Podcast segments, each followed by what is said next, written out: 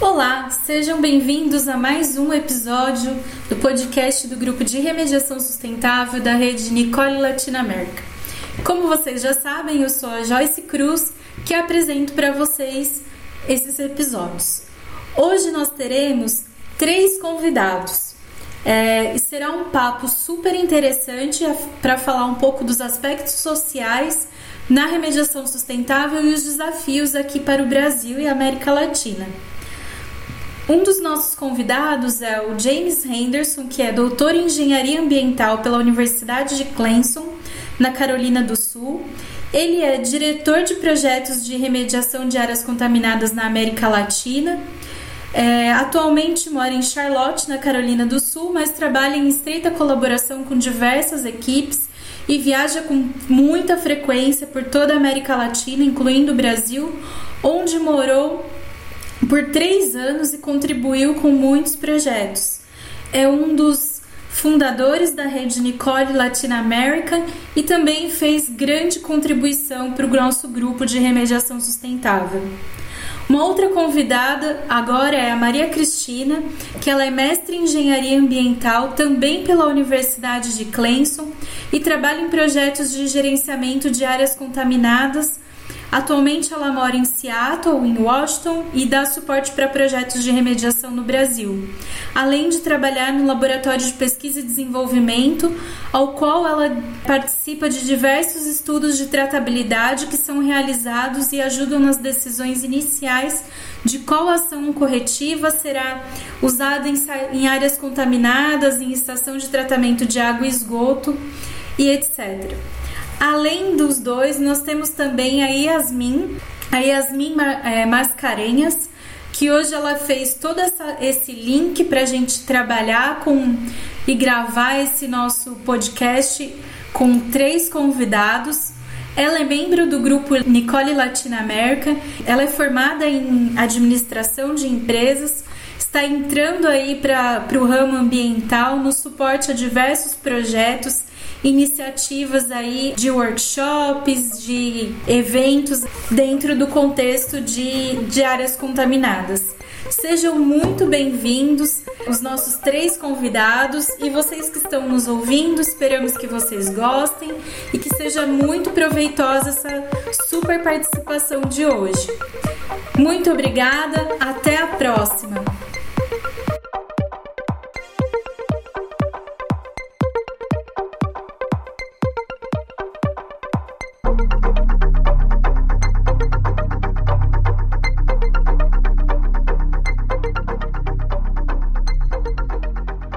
Bom, é, para começar, a gente vai dar uma leve introdução do que é remediação sustentável, é, para qualquer pessoa que, enfim, que estiver escutando o podcast agora, ter uma noção do que, que é remediação sustentável, para a gente poder depois é, falar do tema que é o tema de remediação sustentável voltado para o social de maneira mais, mais completa.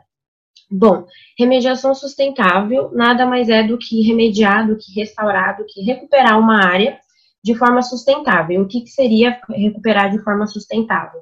Seria priorizar os três, é, os três, os três aspectos da, da sustentabilidade, que seria o ambiental, o econômico e o social. Trazer esses três pontos como pauta principal dentro do, de um projeto, de um processo de remediação de uma área contaminada.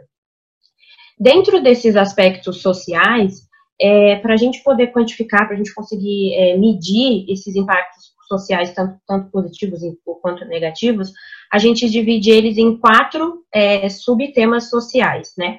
Que, é, é, que seria o socioambiental, que seria no, processo de remediação sustentável, a gente priorizar utilizar energias renováveis, energias verdes, reutilizar recursos hídricos no processo de remediação. Seria o social é, econômico, que seria trazer ganhos econômicos durante e após o processo de remediação, um exemplo que eu acho legal para todo mundo entender um pouquinho do que, que, seria uma remediação sustentável, aqui em São Paulo a gente tem o exemplo do Parque Vila Lobos, que é um, uma área de remediada de forma sustentável, né? Que no caso do, do aspecto econômico, ele traz, durante e pós, ele ainda traz um, um ganho econômico muito importante, não só para o Parque Vila Lobos, mas para tudo que está em torno dele, ganhou uma valorização econômica importante, né? É, a gente tem o social constitucional, que seria, Maria, se eu estiver errada, você me corrige, mas seria a junção do, desses três pilares é, da sustentabilidade, que seria o social, o ambiental e o econômico, que seria o social constitucional, né, que seria envolver as partes interessadas, né, os stakeholders, no processo de remediação, na, na decisão do que, que, vai se tornar aquela área, no planejamento do, do processo de remediação, e o social individual, que seria o investimento em educação, em treinamento e contratação de mão de obra local, é, que na, na, verdade essa parte social a gente vai acabar falando um pouquinho mais de detalhes mais para frente, mas seria basicamente isso. Então a sustentabilidade ela seria a junção desses três pilares sociais que eu já falei, e, e o encontro dos três torna é, gera a, sustentabilidade, né? E todos esses três pontos, eles se interligam, é como se fosse um imã. Então, ambiental puxa o social, social puxa o econômico, então seria isso. Assim, eu não sei se alguém quer complementar mais uma coisa, se ficou é, certo que eu, assim, se deu para entender o que eu falei, mas seria basicamente isso, assim, a remediação sustentável. Não, tá, tá, tá ótimo, Yasmin, obrigada. É, desculpa de te interromper, só para dar um resumão aí no entendimento de como a gente olhar no aspecto social durante uma remediação sustentável, é a gente entender é, que nenhum dos três existem sozinhos e todos coexistem, né? E quando a gente está olhando e focando mais para o social, a gente tem que, a gente sabe, né, que existe esse três, esses três pilares para formar algo realmente sustentável. Então, quando a gente foca no social, a gente tem que entender que existe o social quando ele se liga com o econômico, o social quando ele se liga com o ambiental, o social quando ele se interliga com, quando os três estão interligados e o social sozinho. E essa é a forma que a gente usa para realmente conseguir medir e entender é, como o social está sendo aplicado durante uma remediação. Um comentário histórico aqui que eu sempre faço, pessoal. Quando a gente começou com remediação sustentável no Brasil e os outros países, inclusive nos Estados Unidos, esse pilar social ficou meio esquecido. O nosso foco foi quase totalmente no assunto ambiental, dentro da sustentabilidade. Agora é um interesse que está crescendo em todo mundo, como gerar benefícios sociais, com as nossas remediações sustentáveis. Então, é um, é um tema muito importante para todos nós. Uhum.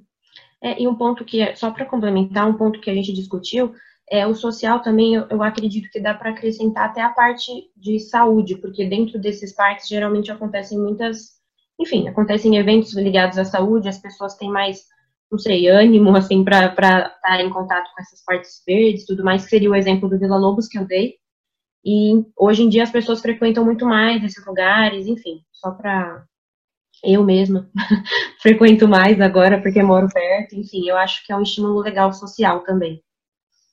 É, o que já tem agora no nosso mundo técnico são já indicadores que podemos usar para quantificar Sim. os benefícios sociais, é, que foi uma evolução que demorou alguns anos. No início do, do esse mundo da remediação sustentável, a gente não tinha ideia como como trabalhar esses indicadores. A Maria vai resumir agora um, um guidance que existe do, do Surf USA, certo, Maria? Isso, James, obrigada. É, exatamente. É, como o James falou, é, quando a gente começou, como quando começaram as intermediações e ser introduzido essa palavra sustentabilidade, o social acabou ficando um pouco de lado, né? E existe uma grande dificuldade é, para conseguir realmente medir e entender quais são os impactos realmente gerados, tanto positivos quanto negativos, durante o processo de remediação. Então, o Surf USA, ele tem 10 principais categorias que eles usam para medir e avaliar como a remediação sustentável está impactando a parte social. Né? Então, por exemplo, existem as categorias, eu vou dar um exemplo. Uma das categorias é o benefício da comunidade. Então, como você vai medir? Como o que, o que realmente isso significa? Então, existem os indicadores. O indicador para o benefício da comunidade que eles falam é, o, é a melhoria da qualidade de vida. Ok, mas como eu vou medir isso? Então, existem as métricas, e as métricas para você conseguir medir a qualidade de vida durante o processo de remediação, é, existem alguns exemplos que a gente pode olhar, que é, por exemplo, a valorização da propriedade, o redesenvolvimento dessa propriedade, que antes era uma propriedade contaminada e está se tornando algo limpo e vai ser utilizado pela comunidade é, com outros é, é, com uma outra finalidade qual é o impacto no capital humano e o reuso do, de materiais e de pessoas durante esse processo. Um, um outro exemplo, né, a gente não vai conseguir falar todos, mas um outro exemplo também que eu gostaria de dar, que Surf USA usa como é, métrica, é chamado de Economy Vitality, né, e aí, as métricas que eles usam para poder conseguir entender e medir esses impactos é a contratação de pessoal local, o investimento e treinamento é, dessas pessoas e a incorporação delas no redesenvolvimento, tanto antes, durante e depois da remediação. E eu queria falar especificamente desse exemplo, porque foi o exemplo que a gente vai dar mais foco hoje e que vai ser utilizado no nosso estudo de caso. Então, a nossa ideia com esse, esse case study foi usar esse indicador que Maria acabou de falar, fazer investimento em recursos locais. Só que não, não é fácil usar guias internacionais nos nossos casos. Isso é um problema que a gente já falou muitas vezes. Então, o nosso processo para fazer uma remediação sustentável, e nesse case study que vamos falar, de Camaçari, que está no estado de Bahia, foi começar primeiro com as nossas aspirações.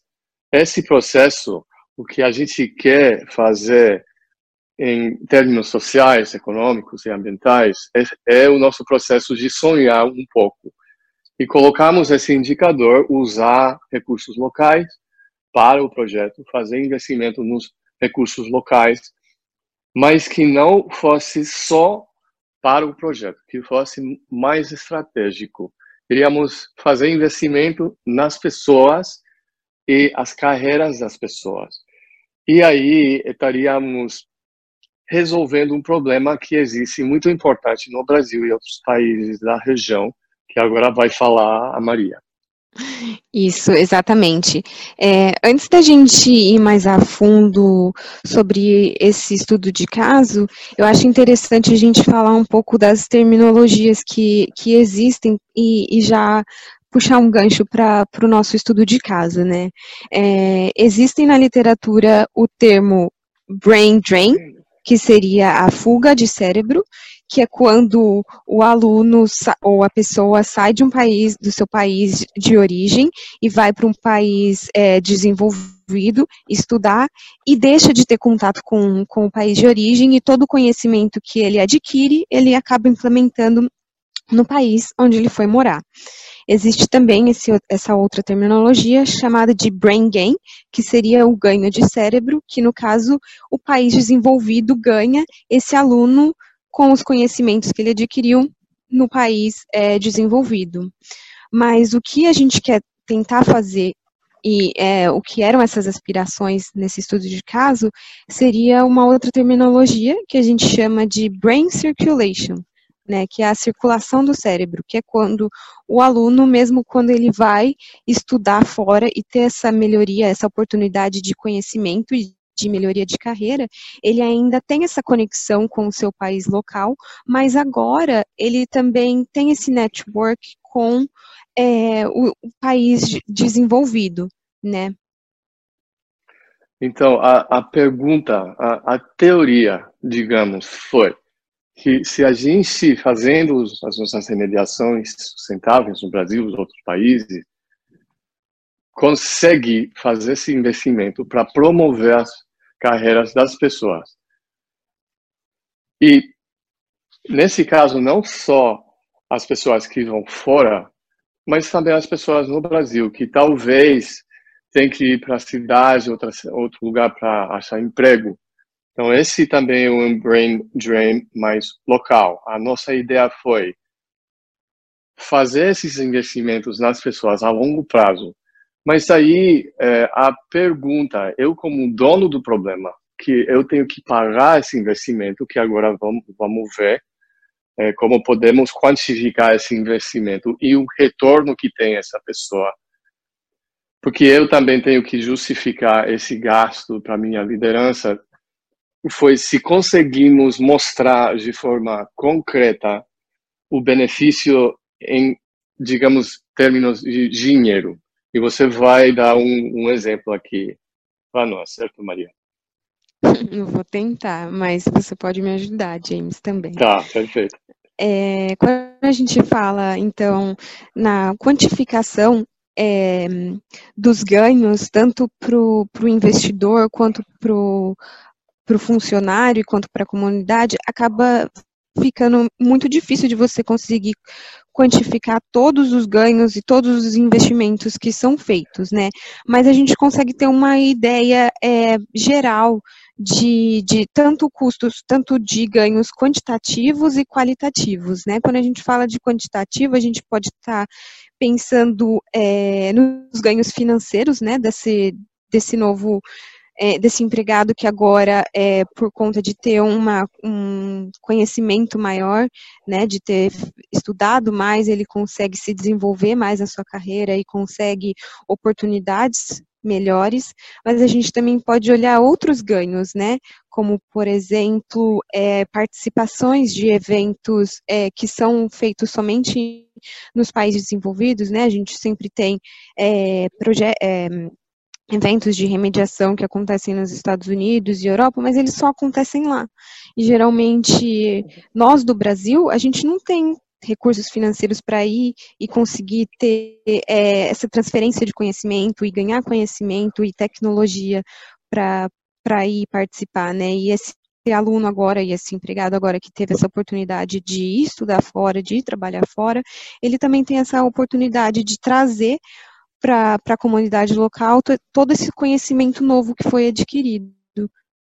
É, e você tem o análise que você explicou Maria, que o poder de ganhar salário dessa pessoa aumenta bastante. Então, eu, digamos, tenho que fazer esse investimento, essa pessoa vai fora para estudar. Para mim, esse, esse, custo, um, digamos, 70 mil dólares, 100 mil dólares, comparado com o que essa pessoa vai ganhar quando estiver de novo no país local, nesse caso, Brasil, essa pessoa vai ganhar 10, 20, 30 vezes esse investimento que eu fiz ao longo da sua carreira. Se além disso, essa pessoa trabalha esse projeto e outros projetos no futuro, eu tenho é um ganho-ganho. Eu ganho como essa pessoa ganha. Então, quando eu mostro esses números para minha liderança e eles perguntam: "Você está fazendo investimento as pessoas, pagando é, o tempo dessas pessoas nas universidades para fazer pós-graduação, maestria, doutorado, eu tenho como responder, como eu vou poder mostrar o benefício social para a pessoa, mas também o benefício para os nossos projetos de remediação sustentável. Então, para nós, a inclusão dos indicadores sociais, para mim foi mais fácil atender e conseguir cumprir com esses indicadores o que eu, eu pensava. E fica claro para mim, o dono do problema, que a melhor forma de fazer esses projetos de remediação sustentável é fazer o investimento nas pessoas e considerar menos a contratação com a consultoria ou o fornecedor de tecnologia que vai fazer só o projeto e vai embora. Então, eu, resumindo, diria que o nosso approach agora com os nossos projetos vai ser sempre esse foco mais importante social, é, inclusive mais importante que o nosso foco nos outros assuntos ambientais dentro do, dos projetos de remediação que estamos fazendo. Sim, é, e só para dar uma complementada, quando você investe no social, todas as outras partes, né, todas as outras categorias acabam sendo beneficiadas indiretamente e diretamente, né? Então eu acho muito importante, muito válido é, esse foco e nunca esquecer da parte social quando a gente está aplicando a sustentabilidade nos projetos. Sim, pessoal, e muito obrigada pelas informações. Vocês falaram muito bem esses últimos tópicos. E a gente pensou em trazer também, aproveitar esse momento que a gente está vivendo de Covid, de pandemia, a gente associar também os aspectos sociais relacionados à Covid. Então, o que, que a gente pode trazer meio que para uma reflexão mesmo, assim, quem quiser falar alguma coisa, é, Joyce, Luciana, que vocês também estão aí, Maria, James, o que, que a gente pode trazer de reflexão nesse momento que a gente está vivendo, né? Hoje a gente está na quarta revolução industrial, então a gente tem a tecnologia a nosso favor, né? E através disso a gente pode envolver mais as pessoas, é, trazer mais esse social para dentro de um processo de mediação, como qualquer outra área que a gente que exista. Então, é, seria uma reflexão mesmo através da Covid, a gente pensar como que como como que a gente pode é, desenvolver mais, é, trazer a tecnologia a nosso favor. Então, seria isso, gente. É, os tópicos que a gente queria trazer. É, não sei se vocês querem fazer mais algum comentário, é, se vocês acharem que tem mais alguma coisa interessante para acrescentar. Excelente, Jasmine. Muito obrigado. Acho que as reflexões de vocês foram excelentes. Eu agradeço. Acho que vai ser uma contribuição gigantesca para o nosso projeto do, do podcast. E pensando aí na sua reflexão, Yasmin, eu acho que tem todo o lado ruim, né, da parte do, dessa pandemia, mas eu acho que agora, com a pandemia, as pessoas estão tendo uma oportunidade maior de compartilhar conhecimento. O que antes era muito restrito a grandes companhias, porque quem trabalha em grandes companhias já está acostumado a ter call, a ter essa, esse compartilhamento de informação, participar de brown bags, de eventos dentro da companhia que sejam online para compartilhar conhecimento. E agora a gente está reinventando um pouco isso, né? Porque as pessoas estão precisando ficar dentro de casa e querem é, mais conhecimento, querem aproveitar melhor o, o tempo delas, né? Então, a parte social para que as pessoas conheçam mais os projetos e conheçam mais, eu acho que está sendo uma barreira que está sendo quebrada. Está tendo um movimento muito forte por busca de, de conhecimento, por busca de plataformas digitais, e isso é super importante ter essa, esse contato, ter essas oportunidades para aprender mais. Uhum. Totalmente de acordo, Joyce. É, você tirou as palavras da minha boca. O que eu estava tentando pensar, realmente, eu acho que antes as coisas ficavam muito isoladas e o conhecimento eram para poucos e já para os as pessoas que já tinham mais oportunidades, né? E hoje em dia é, Claro que a gente é, é, é uma situação muito ruim, mas é, nesse quesito, tentando olhar o lado é, bom disso, eu acho que é essa é exatamente isso que você disse, de estar tá quebrando barreiras e o conhecimento está sendo mais difundido, o conhecimento que deveria ter sido sempre para todos, acho que tá, a gente está quebrando essas barreiras, né?